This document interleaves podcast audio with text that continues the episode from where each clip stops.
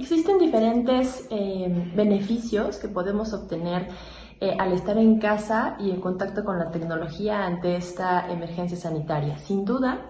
eh, podemos consultar la red para información oficial. Eso es muy importante, que aunque estemos en casa nos mantengamos informados, obviamente con información verificada, a través de las redes sociales y a través de las cuentas de las autoridades oficiales.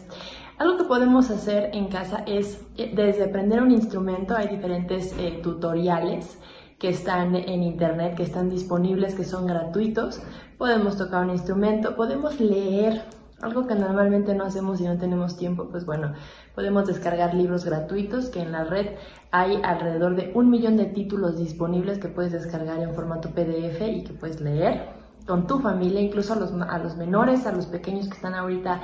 en casa, pues podemos leerles, ¿no? Hay diferentes tanto audiolibros como libros de descarga para que ellos tengan pues contacto con, con la lectura y podemos fomentar ese hábito en ellos. Algo también que podemos hacer es ejercicio,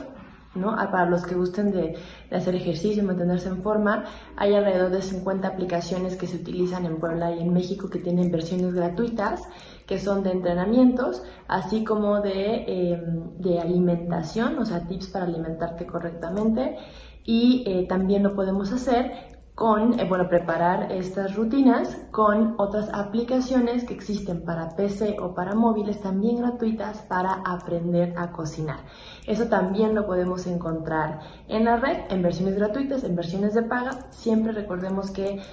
es importante hacer la descarga de eh, las tiendas oficiales y que cuando yo hago una compra segura a través de las aplicaciones estoy garantizando mi protección de datos. Entonces es muy importante que todo lo que hagamos sea y lo que descarguemos en aplicaciones eh, oficiales y con filtros de seguridad como es la S en la parte de arriba del navegador.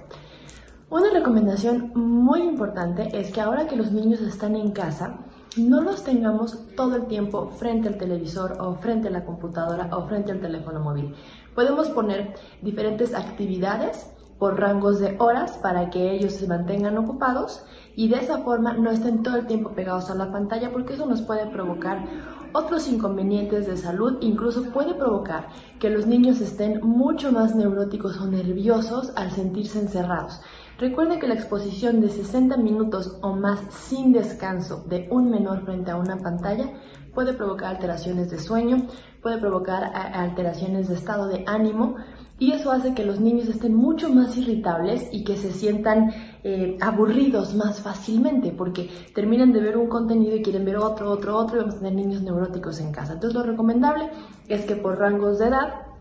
y, por rangos de tiempo les pongamos en la mañana una actividad de lectura, puede ser acompañándonos un teléfono móvil. En la tarde podemos tener a lo mejor un tutorial en el que estén interactuando con algún instrumento musical o estén haciendo una actividad que sea pantalla y offline, es decir, como eh, pueden cocinar, entonces vamos viendo los pasos en la pantalla, pero también en lo físico se, se hace, eh, también en lo físico se hace la actividad y en la noche es muy importante que no los tengamos frente a un dispositivo móvil o frente al televisor para evitar que los niños tengan alteraciones de sueño.